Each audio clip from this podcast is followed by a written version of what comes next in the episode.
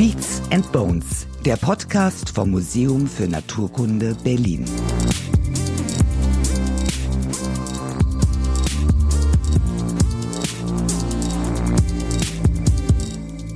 Tierischer Sex. Sex bei den Menschen scheint vielseitig, aber im Vergleich zum Sexualverhalten der Tiere doch sehr eintönig. Denn wenn die Sexualwelt der Tiere wie ein gut sortierter Sexshop wäre, ist im Vergleich der Sex von Menschen so divers wie die kulinarische Auswahl an der Freibad Pommesbude.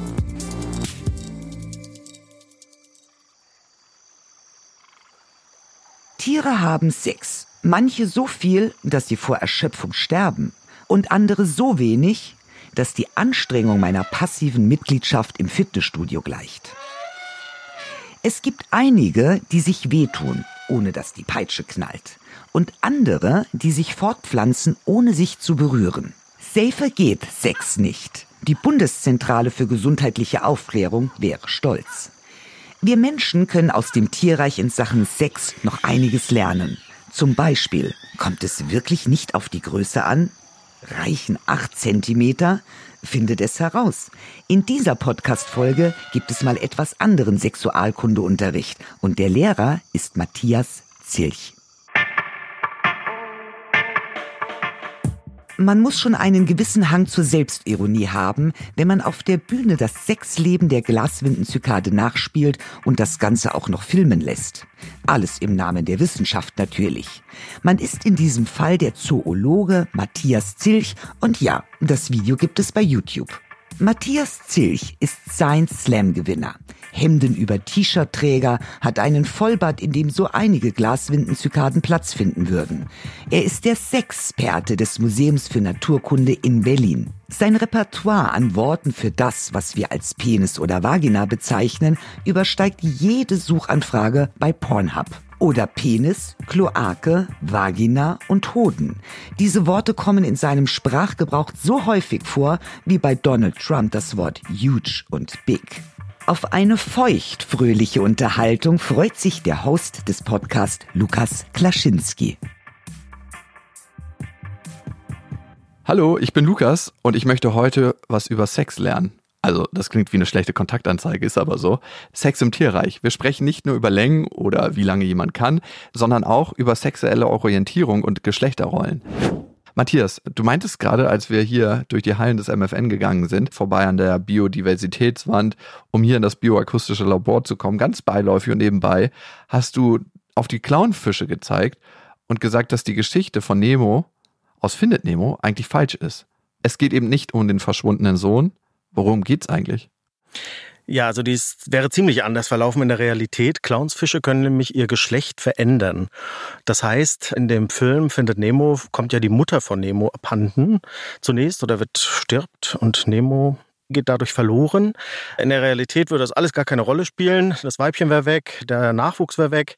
Es ist so, um so einen Seeanemon herum bewegen sich immer zahlreiche Männchen von Clownsfischen. Und wenn das Weibchen verschwindet, dann wird eines dieser Männchen selbst zum Weibchen und sucht sich dann eines der anderen Männchen aus der Verbliebenen und verpaart sich dann mit dem. Also eigentlich ist das die Geschichte eines transsexuellen Fisches. Weißt du, was ich an der Geschichte so ironisch finde? Nemo wird eingekeschert in einem Riff, wird gefangen von Tauchern. Der Vater begibt sich dann auf die Suche und man erzählt eigentlich eine Geschichte von Fischen, die aus ihrem natürlichen Habitat entnommen werden. Und durch diesen Film steigt die Popularität an Clownsfischen und es werden ziemlich sicher mehr aus Riffen herausgekeschert. Da gab es auf jeden Fall den Effekt. Also nach Findet Nemo wurden zahlreiche kleinere Meeresaquarien gekauft und alle Leute wollten diese Clownsfische haben. Die sind gar nicht leicht zu halten und schon gar nicht auch zu vermehren. Die werden also wirklich der Natur entnommen. Und diesen Effekt gab es also wirklich, ja. Nicht nur Disney-Prinzessinnen haben also lange das Frauenbild verschandelt, da hat Disney mit Pixar auch noch dem Clownsfisch geschadet, der ja wirklich faszinierend und wandelbar ist. Eine märchenhafte Transgeschichte. Warum erzählt Pixar die Geschichte nicht mal so?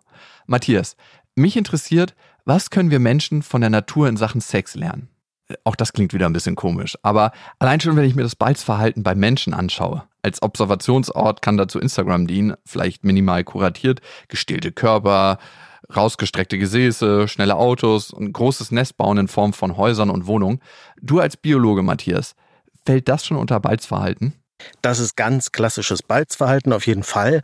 Also wie du schon sagst, diese Körpermerkmale, rote Lippen, gestählte Körper, aber auch das drumherum. Also ich kann mir ein großes Auto leisten, guck mein Haus, mein Pool. Das ist ganz klassisches Balzverhalten, ja. Es wirkt irgendwie ein bisschen albern, wenn man da so drüber redet. ja, aber es scheint doch wichtig zu sein. Zahlreiche machen das und es scheint auch zu funktionieren. Ja, durchaus. Bei welchen Tieren funktioniert das denn besonders gut? Also gibt es Tiere, die besonders imposantes Balzverhalten zeigen? Also sehr auffällig und das vielleicht im direkten Vergleich zu Instagram sind zum Beispiel Paviane. Wenn die also fortpflanzungsbereit sind, dann schwellen die Gesäße dieser Affen eben enorm an und strahlen also rot, werden riesengroß und das ist quasi ein Mittel, was man über Kilometer fast sehen kann. Dieser leuchtende Arsch, wie man sagen kann, der also ganz klar zeigt, ich bin jetzt fortpflanzungsbereit, mach da mal was. Ja, und Menschen bauen sich da Silikonimplantate ein.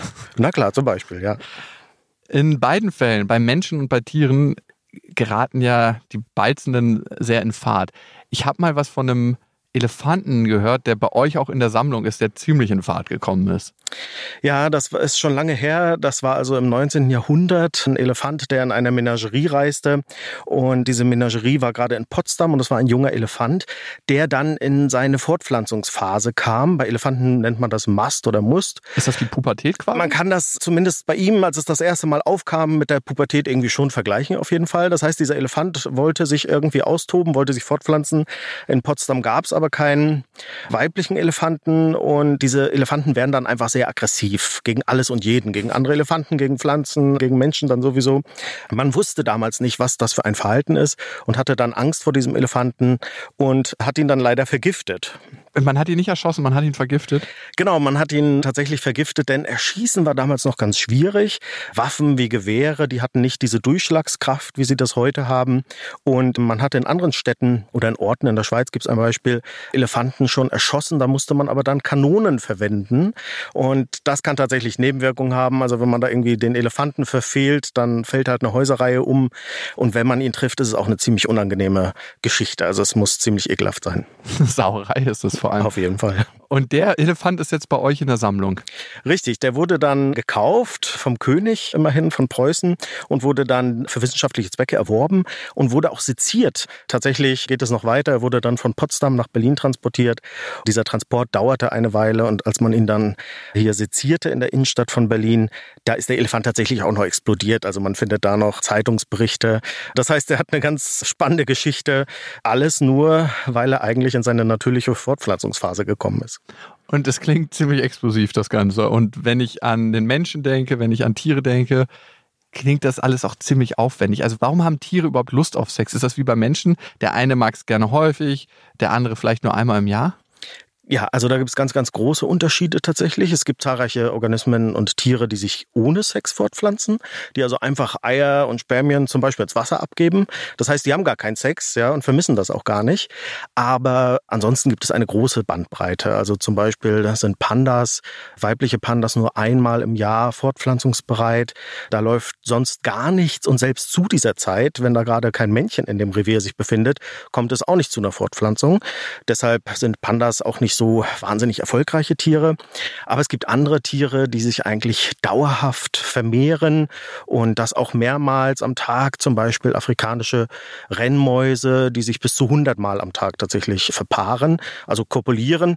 Das dauert dann natürlich jeweils nur wenige Sekunden, aber immerhin investieren sie doch einiges an Energie, um sich da zu verpaaren. Wenn ich mir die Paarung bei Menschen angucke, sieht das für mich sehr, sehr anstrengend aus. Nicht nur der physische Akt, sondern der Weg dorthin. Gibt es Tiere, die weniger Anstrengung aufbringen im Sinne von, die sich nie begegnen für die Fortpflanzung? Ja, das gibt's also relativ häufig, wenn wir zum Beispiel an Organismen denken, die im Meer leben. Korallen zum Beispiel, die können sich gar nicht von der Stelle bewegen. Aber auch Mondfische. Mondfische produzieren fünf Millionen Eier, die Weibchen. Das heißt, die geben diese Unmengen an Eiern und die Männchen dann natürlich das Sperma einfach ins Wasser ab. Und Eizelle und Sperma treffen sich irgendwo rein zufällig oder auch nicht. Das heißt, diese Tiere haben gar keinen Sex, obwohl sie sich sexuell vermehren. Gibt es noch mehr Formen von safer Sex in Anführungsstrichen, weil es berühren sich ja keine Geschlechtsorgane. Bei der Form von Sex sicherer geht's ja gar nicht. Ja, tatsächlich gibt es ganz häufig den Fall, dass also Spermien eben nicht durch eine Kopulation übertragen werden, sondern auf anderem Wege, dass irgendwie Spermatophoren, das sind also Spermienpakete, abgelegt werden. Zum Beispiel bei Skorpionen ist das so, die Männchen legen eine Spermatophore auf dem Untergrund in der Nähe des Weibchens ab. Sie nähern sich dem Weibchen an und halten das Weibchen an den Scheren fest, auch zum eigenen Schutz, ja, dass sie nicht gefressen werden. Und dann sieht es halt so aus, als würden sie tanzen, da sie so ein bisschen hin und rangeln. Aber das Männchen führt während dieses Tanzes das Weibchen eben ganz geschickt über die Spermatophore und die Spermien werden dann in den Körper des Weibchens aufgenommen, ohne dass sie eigentlich Sex hatten. Sie haben zumindest getanzt miteinander. Mhm, okay. Das wirft für mich im Vergleich ein neues Licht auf Balztänze in einem Club oder in der Diskothek. Ich glaube, wenn das da genauso passieren würde, würde man auf jeden Fall rausgeschmissen werden oder in der Zeitung landen. Und man müsste aufpassen, wo man hintritt, ja. oh Gott. Okay, gut, genug davon. Menschen haben One-Night-Stands. Mhm. Gibt es Tiere, die nur One-Night-Stands in Anführungsstrichen haben? Ja, ganz häufig. Also bei Tieren ist es ganz oft einfach vom Zufall auch abhängig, wen man trifft und wo und wie man sich trifft.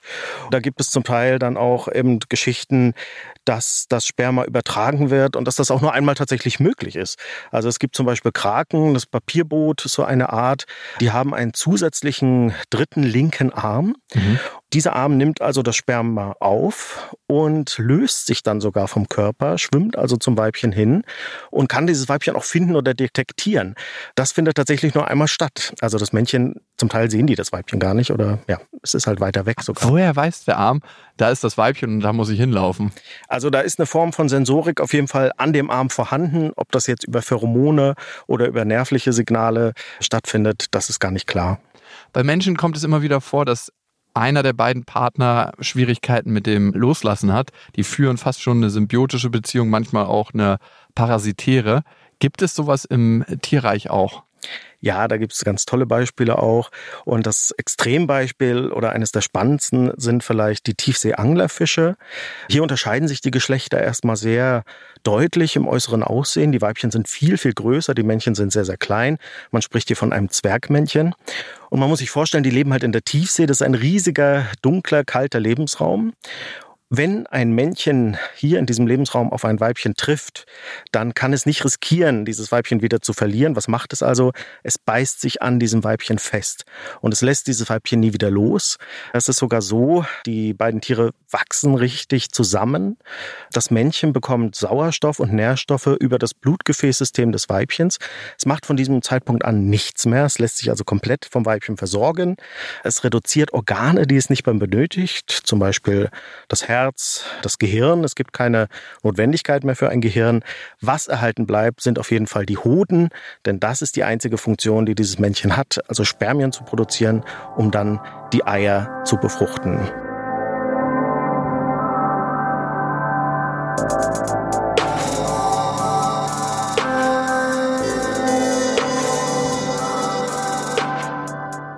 Das ist mal Stalking in Extremform. Die einen sehen darin vielleicht das Bild der wahren großen Liebe, ein unzertrennliches Paar.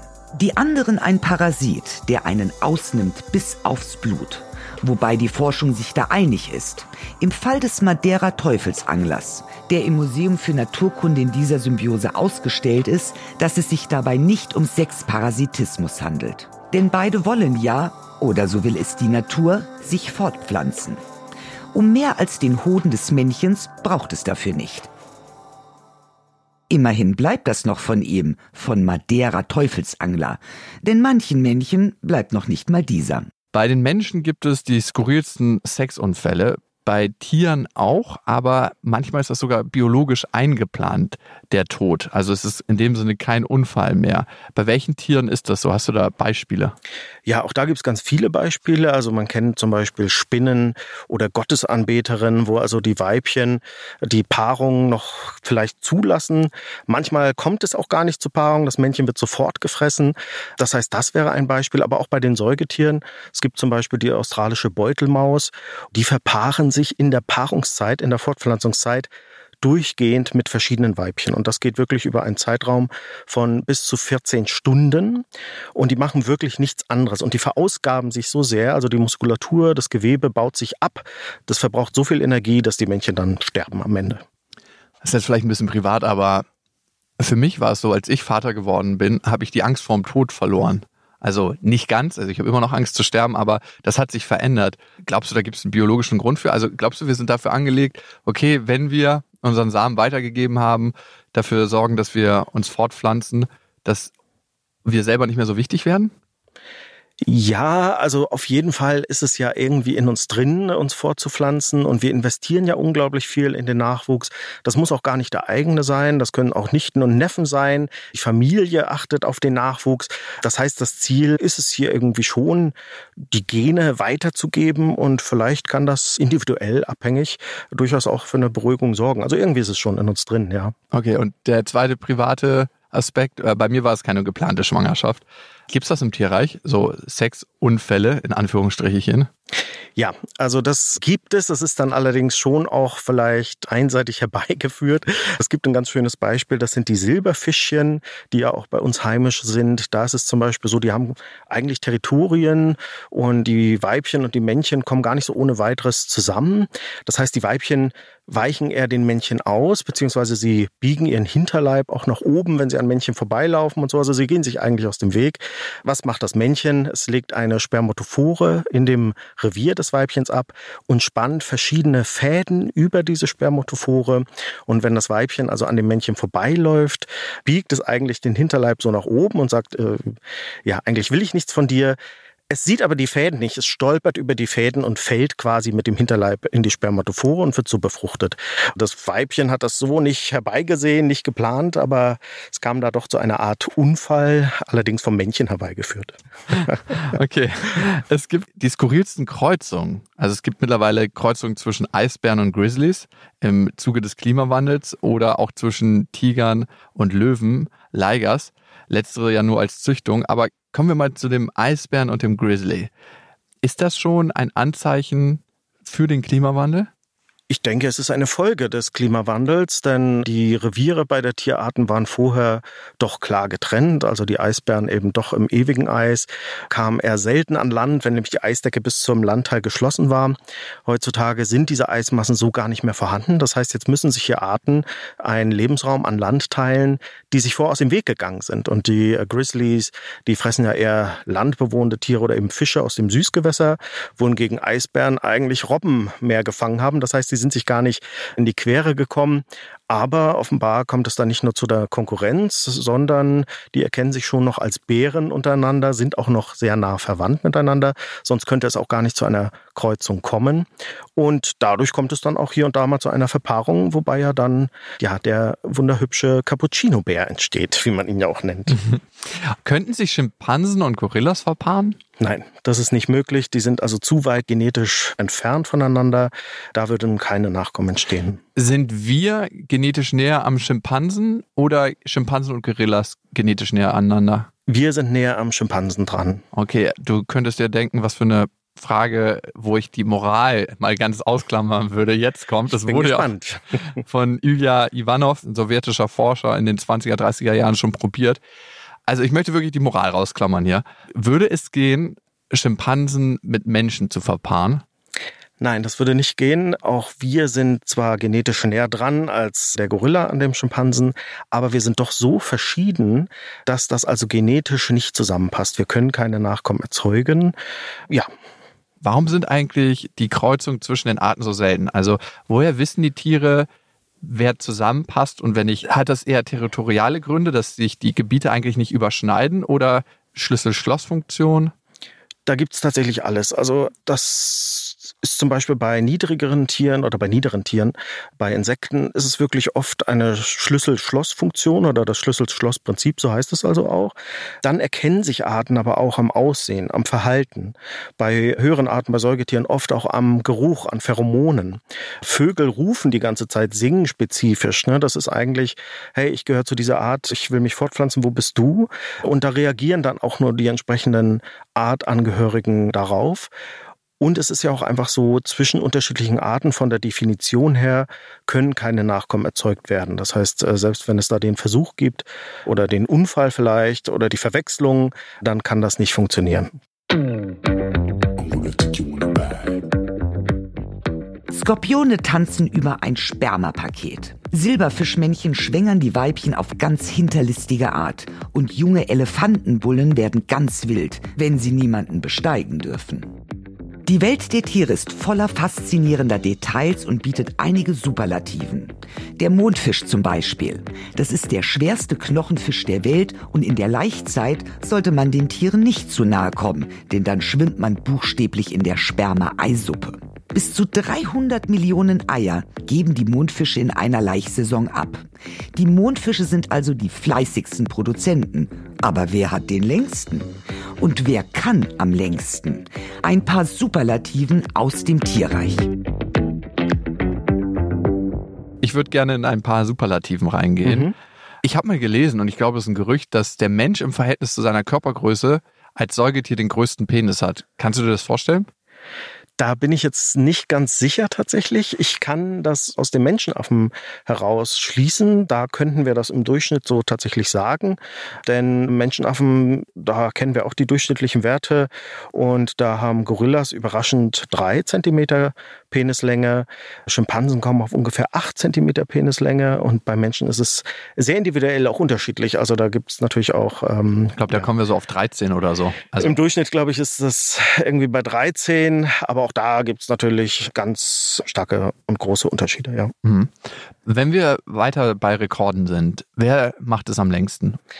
Am längsten machen es eigentlich einige Insekten, die wirklich über mehrere Tage und Wochen zusammenhängen bleiben. Insbesondere sind das die Gespenstschrecken. Da haben wir im Museum auch peruanische Samtschrecken oder Stabschrecken.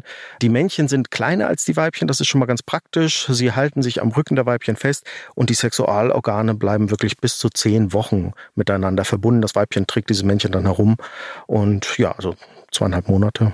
Boah, okay. Und am häufigsten? Da gibt es verschiedene Beispiele bei den Vögeln, zum Beispiel die Heckenbraunelle, die sich bis zu 100 Mal am Tag mit verschiedenen Männchen verpaart. Die Rennmaus aus Afrika, die auch auf 100 Mal Verpaarung pro Tag kommt und das ist tatsächlich unglaublich viel. Unter den Säugetieren, wer hat da am meisten Sex? Abgesehen von der afrikanischen Rennmaus, wie oft haben Löwen zum Beispiel Sex? Also Löwen haben auch mehrfach am Tag Sex, also über 20 Mal, allerdings eben auch nicht zu lang dann tatsächlich. Wie gesagt, auch hier haben wir den Fall, dass ein dominantes Männchen zu dieser Weibchengruppe gehört und das will einfach sicherstellen, dass diese Phase der Fortpflanzungs- oder der Empfängnisbereitschaft dann auch genutzt wird. Sonst sind ganz klassische Beispiele immer Nagetiere auch, also Ratten einfach, die sich auch ja viele Male bis zu 80 Mal am Tag verpaaren oder so. Also ja. Wir kennen bei den Walrossen das Phänomen des Harems. Weißt du ungefähr, wie groß die größten Harems da sind? Also ich weiß es von Seeelefanten und da ist es tatsächlich so, dass ein Männchen bis zu 50 Weibchen um sich schart und die Männchen ja, die jagen sich ja auch gegenseitig die Weibchen ab. Also die drängen die quasi in ihren Harem. Das können die tatsächlich auch, weil die einfach fast bis zu zehnmal so schwer sind wie die Weibchen. Also die Weibchen wiegen ungefähr 400 bis 800 Kilogramm, aber das Männchen bringt eben bis zu vier Tonnen auf die Waage. Und insofern ist dieser Pascha doch sowohl bei den Walrossen als auch bei den Seeelefanten sehr beeindruckend und hält damit aber auch die Weibchen zusammen und strahlt auch in die Weibchengruppe aus. Guck mal, ich bin hier eben der Größte und ich bin der Stärkste. Das heißt, auch meine Nachkommen sind sehr vital und es lohnt sich einfach bei mir zu bleiben. Warum gibt es eigentlich teilweise so merkwürdige Sexpraktiken, wenn es eigentlich nur um die Fortpflanzung geht? Ja, also es ist einfach so, wir haben ja unglaublich viele Organismen, unglaublich viele äh, Pflanzen- und Tierarten und die leben in unterschiedlichen Lebensräumen, unter unterschiedlichen Zwängen und Umweltbedingungen und da haben sie sich also vielfältig einfach daran angepasst. Wie gesagt, es gibt Organismen, Tiere, die sich gar nicht voneinander fortbewegen können. Da fallen mir zum Beispiel Seepocken ein. Das sind also Ruderfußkrebse, die haben eine Schale, sitzen fest in der Kolonie aneinander und die haben zum Beispiel im Verhältnis zur Körperlänge einen unglaublich langen Penis entwickelt sind, ähm, nämlich doppelt bis fünfmal so lang wie der eigene Körper, damit die halt die Umgebung abtasten können. Das, Mit ihrem Penis. Genau, richtig. Also es wäre so, als ob wir zu Hause im Bett liegen und dann läuft mein Penis die Treppen runter und fragt nach der, und bei der Nachbarin nach Milch oder so. Richtig, genau, ganz genau. Und das hängt eben mit der Lebensweise zusammen. Und da wir unglaublich viele Habitate auf der Welt haben, unterschiedlichste Umweltbedingungen, haben sich hier auch unterschiedlichste Formen der Sexualität oder der Fortpflanzung herausgeprägt. Nein, die Seepocke hat den längsten? In der Gesamtlänge natürlich nicht. Ihr fragt euch sicherlich, wer denn nun den längsten Penis hat. Naja, wir machen es spannend. Das klären wir am Ende des Podcasts. Zunächst geht Lukas der Frage auf den Grund, was wir Menschen vom Sex unserer nächsten Verwandten, den Menschenaffen, lernen können. Und ja, auch da geht es um den Schwanzvergleich und der großen Frage, monogam oder doch lieber polyamor. Was ich besonders spannend finde bei den Primaten, obwohl die genetisch so ähnlich sind, ist das Sexualverhalten doch sehr unterschiedlich. Warum ist das so? Ja, auch das sind unterschiedliche Taktiken. Also wenn wir zum Beispiel Gorillas oder Schimpansen vergleichen, dann ist es so, bei den Gorillas haben wir die Form, dass die in einem Harem leben. Also ein dominantes Männchen hat eine Gruppe von Weibchen, die ist also bewacht, die ist beschützt, aber auch teilweise eben, ja, also eben mit Schutz zum Beispiel auch versorgt und auch sicherstellt, dass kein anderes Männchen an diese Weibchen herankommt. Wenn eines dieser Weibchen fortpflanzungsfähig ist, dann begattet eben dieses Gorillamännchen das. Das gibt es auch bei anderen Tieren Tieren, bei Seeelefanten zum Beispiel, die auch ein Harem von bis zu 50 Weibchen haben können. Und bei Schimpansen ist das anders. Da ist dieser Zusammenhalt anders organisiert. Ja, also die leben eher in größeren Gruppen zusammen oder trennen sich auch mal einzeln von der Gruppe.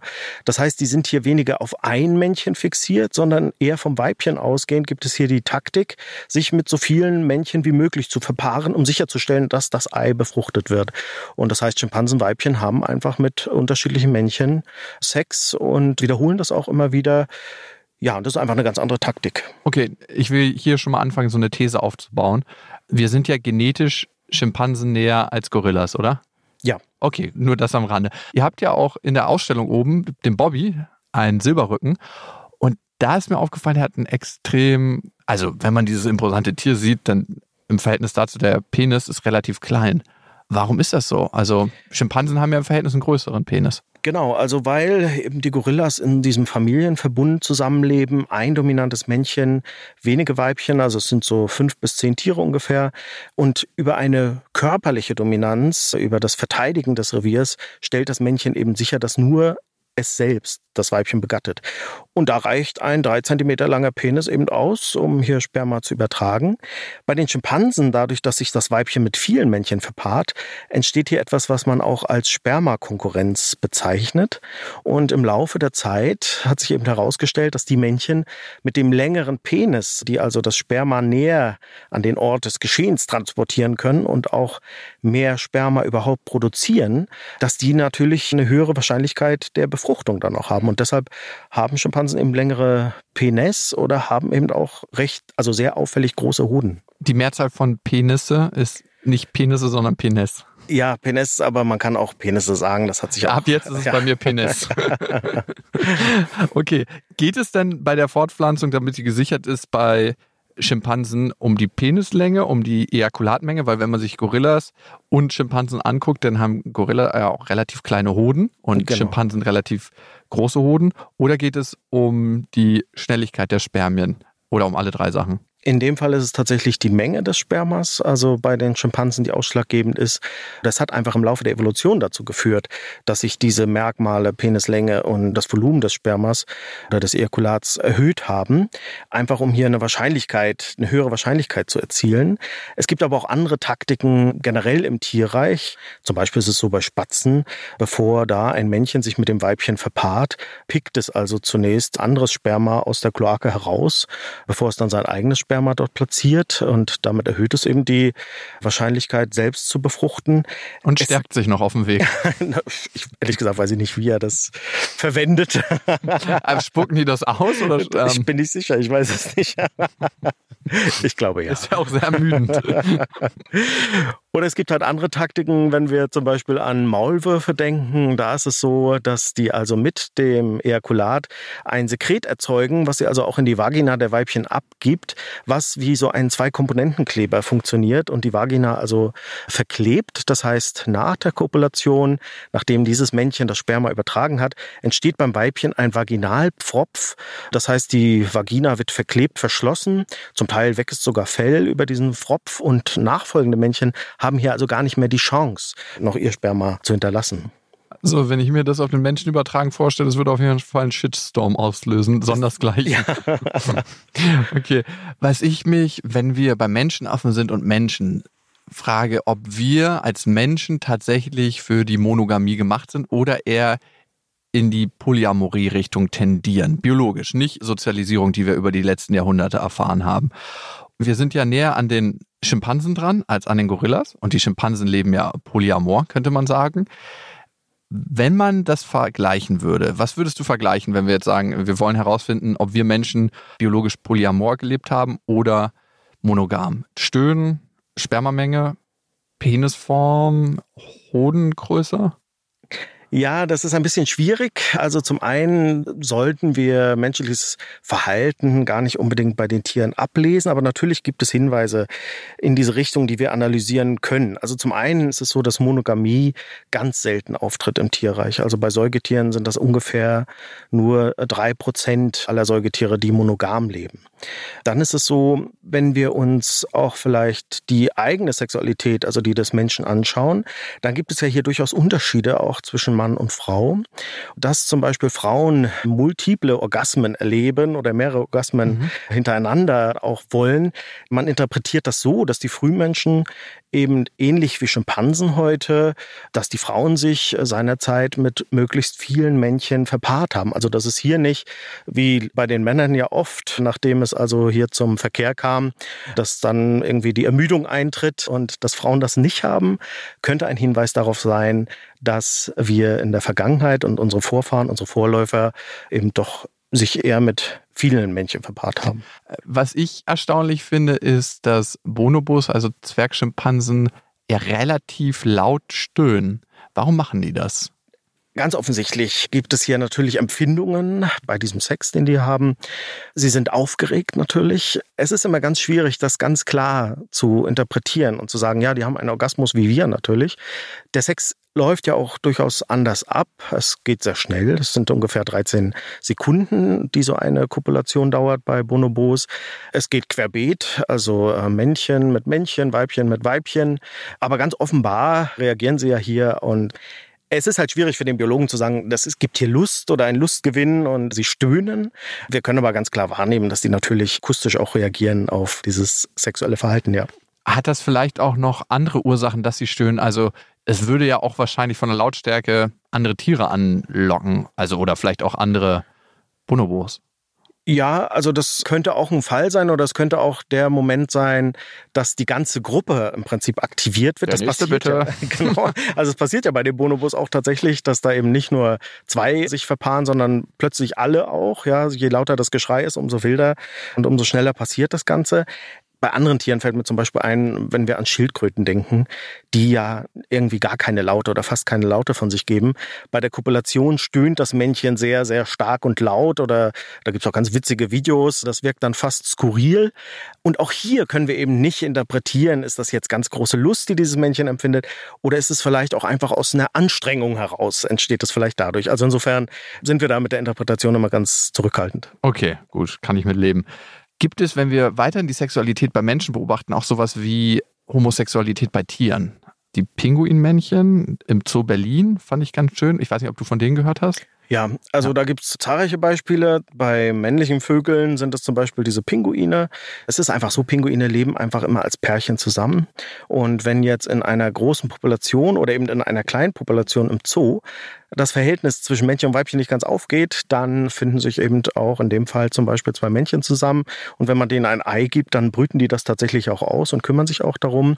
Es gibt auch aus der Wildnis ein Beispiel bei Albatrossen, dass also Weibchen sich da zusammenfinden, wenn die kein Männchen gefunden haben und dann zwei Weibchen eben zusammenleben, die sich auch mit einem anderen Männchen verpaaren, also auch ein Ei legen und auch gemeinsam Jungen aufziehen, ja. Matthias, sich hauen, sich wehtun, BDSM, Sadomaso. Gibt es sowas auch im Tierreich? Ja, also auch da gibt's Beispiele. Ganz naheliegend sind zum Beispiel Verpaarungen von Katzen, die man ja auch hören kann. Man ja. denkt irgendwie, was ist da los? Ja. Und auch hier ist nicht ganz klar, wo kommt das Geräusch her. Katzenmännchen haben eben einfach einen Penis mit richtigen Widerhaken. Das heißt, dieser Ruf der Weibchen kann hier wirklich vom Schmerz kommen. Aber wie gesagt, in der Interpretation ist das schwierig. Es gibt Tiere, also zahlreiche Schneckenarten, die zum Beispiel einen Liebespfeil einsetzen und wirklich in das Weibchen stechen und das zieht sich dann auch zusammen und ganz offensichtlich gibt es hier auch eine Reaktion. Wichtig ist hier in dem Fall nur, dass das Sperma übertragen wird, ja.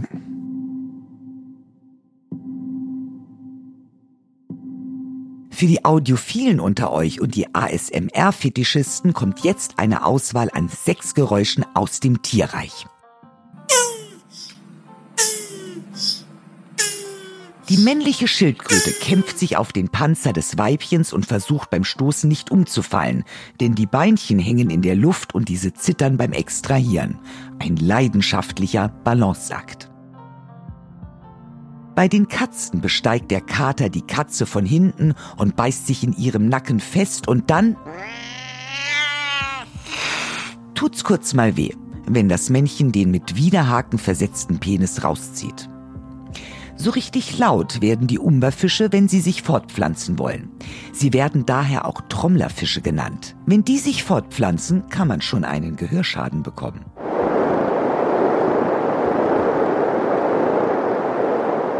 Mit bis zu 177 Dezibel trommelt der Umberfischschwarm los. Zum Vergleich, wenn zwei Menschen sich normal unterhalten, sind das 50 Dezibel. Wenn ich spreche, 60.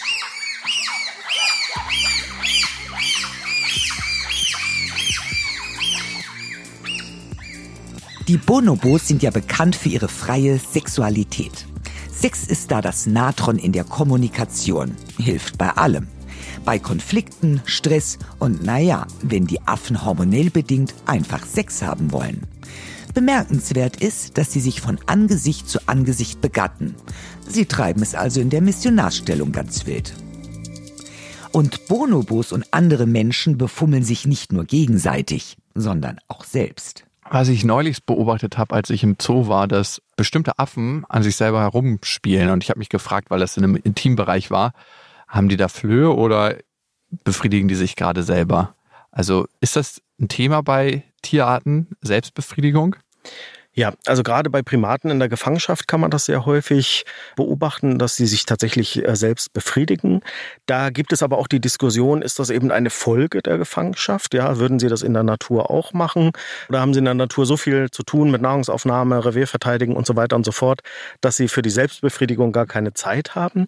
Aber man kann es auch bei anderen Tieren beobachten, die sich an Objekten reiben, Elefanten oder Warzenschweine, die irgendwelche Steine oder Termitenhügel besteigen oder vielleicht könnte man auch dieses Verhalten von Schwertwahlen dazu zählen, die sich aneinander einfach reiben, also auch Männchen an Männchen, um hier einfach die Geschlechtsorgane zu reizen. Und äh, das wäre wiederum auch ein Hinweis dafür, dass auch Tiere hier ein angenehmes Empfinden in irgendeiner Form haben. Gibt es auch Tiere, wo es gar keine Männchen oder Weibchen braucht, um sich fortzupflanzen? Auch das gibt's ganz häufig, dass zum Beispiel ganze Tierarten nur aus Weibchen bestehen.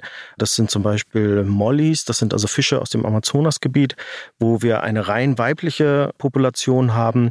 Es gibt aber auch Tiere, wo das optional ist, zum Beispiel bei einheimischen Wasserflöhen.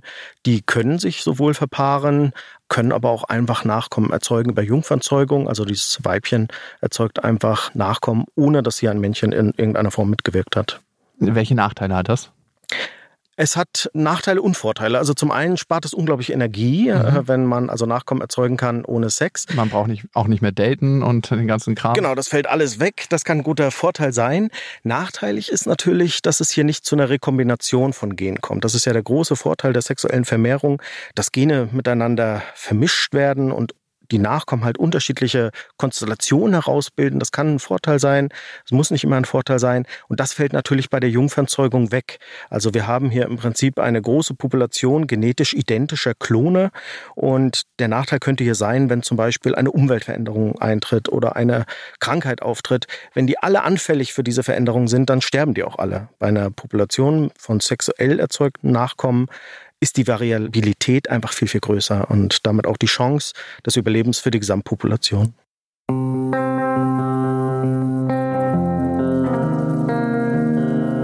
Wer hat aber nun den längsten?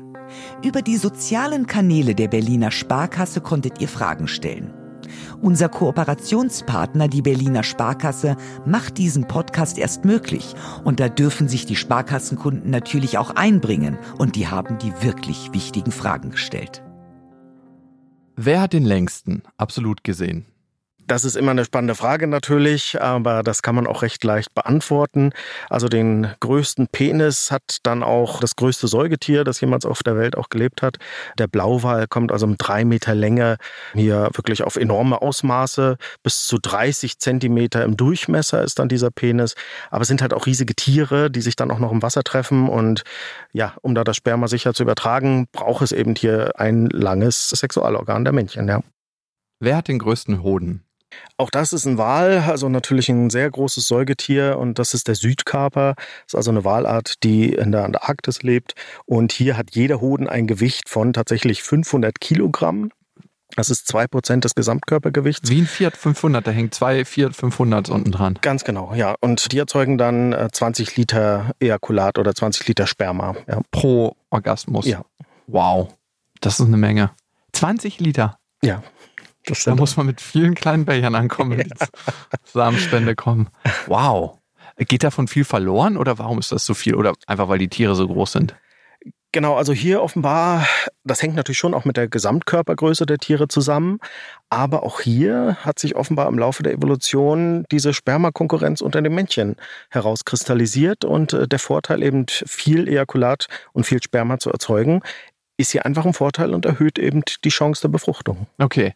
Und entsprechend vermehrt sich so ein Männchen auch weiter und dann wird diese Disposition weitergegeben, ne? Richtig, genau. Bei Menschen gibt es ja so richtige Sexmuffel. Gibt es das auch bei den Tieren? Das gibt es auch, also Tiere, die sich sehr langsam fortpflanzen und das eben auch nicht immer sehr erfolgreich. Und das Beispiel oder eines der sympathischen Beispiele sind ja eben wirklich die Pandas, die auch in der Haltung als Sexmuffel gelten. Oftmals kommt ja ein Panda-Pärchen in irgendein Zoo und das kommt hier gar nicht zu einer Fortpflanzung weil Pandas eben, also man muss den richtigen Zeitpunkt abpassen, aber wenn die sich zum Beispiel auch, ja, vielleicht gar nicht riechen können im wahrsten Sinne des Wortes oder nicht miteinander harmonieren, dann versuchen die es auch gar nicht und dann gibt es hier über Jahre keinen Sex. Macht man da irgendwas? Also versucht man den Sex irgendwie anzutreiben bei denen? Ja, also man versucht die dann erstmal zu trennen, auch dass sie sich nicht sehen können und wenn sie sich dann wieder sehen, hofft man, dass sie vielleicht sich gegenseitig spannender empfinden. Man hat Pandas auch schon häufig äh, Filme von kopulierenden Pandas gezeigt, weil man vermutet hat, die haben das nie gesehen, die wissen gar nicht, wie es geht. Also es gibt tatsächlich die Panda-Pornos, die man im Zoo abgespielt hat, ja. In der nächsten Folge reden wir über Dinosaurier. Ich, wir können jetzt schon mal das sexuelle Thema abgrasen, weil es ist irgendwie trotz dem ist bei Tieren passiert so ein bisschen ein Thema, was mit Scham behaftet ist. Ich meine, du redest oft darüber, bei dir wahrscheinlich überhaupt nicht mehr, ne? Aber du hast auch die Begrifflichkeiten, die ich nicht verwenden würde. Verpaaren zum Beispiel. Also ich sage dann, die haben Sex miteinander, aber es ist gut. Ich kann das auch äh, in meinen Sprachgebrauch einpflegen. Ich werde das jetzt auch bei Menschen immer sagen. Die beiden haben sich verpaart. Darf man das sagen? Das darf man absolut sagen, okay. ja. Habt ihr euch verpaart gestern Nacht? Habt ihr kopuliert? Äh, kopuliert? man kann einfach ganz anders auch mit, also ich möchte jetzt nicht mit meinen Eltern über meinen Sex reden, aber man könnte es anders betiteln und damit sinkt auch so ein bisschen die Scham. Klar. Mama, Papa, wann habt ihr euch das letzte Mal verpaart? genau, wann kam es zuletzt zu einer Penetration? Also es gibt da unglaublich. Penetration wäre schon viel zu nah dran. Aber wir haben in der nächsten Folge reden wir über Dinosaurier. Und die Frage ist da, wie haben sich die verpaart? Ja, also Dinosaurier hatten Sex auf jeden Fall. Also wir wissen ja, dass sie alle Eier gelegt haben. Die Eier haben wir gefunden. Man kann sich allerdings nicht ohne weiteres immer vorstellen, wie das ausgesehen haben muss. Also im Naturkundemuseum haben wir eben einen Brachiosaurus oder einen Giraffe Titan. Die konnten 20 Meter hoch werden. Das muss also schon ein großes Schauspiel gewesen sein. Auch bei T-Rex ist nicht ganz klar. Wie ja, mit seinen kleinen Ärmchen, ne? wie hat er das gemacht? Also genau, also es könnte sein, dass die Arme tatsächlich noch eine Funktion gerade für die Kopulation hatten, um mhm. sich festzuhalten. Mhm. Dann müssten allerdings nicht die Weibchen diese Arme auch besitzen. Das heißt, weil diese Weichteile bei diesen Dinosauriern nur ganz selten überliefert sind, bleibt das hier durchaus der Fantasie überlassen. Das macht es aber auch besonders spannend. Okay. Und das ist nicht überliefert, weil so ein Weichteil natürlich nicht so gut versteinern kann und weil keiner mit einem irrigierten Penis irgendwo von einem Vulkan überschüttet wurde. Genau, also ganz selten bleiben die Weichteile erhalten in einer Form und da haben wir noch keine Dinosaurier in Copula gefunden. Zumindest wüsste ich davon nicht. Okay. Und beim T-Rex stelle ich mir das auch komisch vor mit diesen kleinen Ärmchen. Der springt wahrscheinlich auf sein Weibchen rauf. Aber beim T-Rex ist ja noch nicht mal bekannt, wenn der umfällt, ob er alleine wieder aufstehen kann mit seinen kleinen Ärmchen. Doch, das konnte er. Okay, gut. Ich werde Daniela Schwarz auch nochmal dazu ja, befragen genau, in der nächsten ihn. Folge. Ich streite mich auch mit dir gerne darüber. Vielen Dank, Matthias, an dich. Ja, sehr gerne. Danke auch. Und hier nochmal für das innere Sexlexikon. Wüstenmäuse haben so viel Sex, dass die Männchen mitunter an Erschöpfung sterben. Silberfischweibchen verweigern den Koitus und ein 8 cm großer Penis reicht in einer monogamen Beziehung aus. Wir sind euch aber noch ein paar faszinierende Fakten aus dem Sexleben der Tiere schuldig, die Superlativen. Fruchtfliegen produzieren im Verhältnis zur Körpergröße unheimlich, wirklich unheimlich lange Spermien. Eine Fruchtfliege ist zwei Millimeter groß, ein Spermium bis zu sechs Zentimeter groß. Vergleicht man das mit dem Menschen, wäre ein menschliches Spermium 40 Meter lang. Das würde die Pornoindustrie vor Herausforderungen stellen. Das mächtigste Organ im Vergleich zur Körpergröße hat die Entenmuschel. Bis auf das Fünffache der eigenen Körpergröße kann der Penis sich ausrollen. Und das ist nicht so, weil die Entenmuschel angeben will. Es ist notwendig. Die Entenmuschel sitzt am Boden fest, kann sich nicht bewegen, also muss der Penis weit genug ausgefahren werden, um für kleine Entenmuscheln sorgen zu können.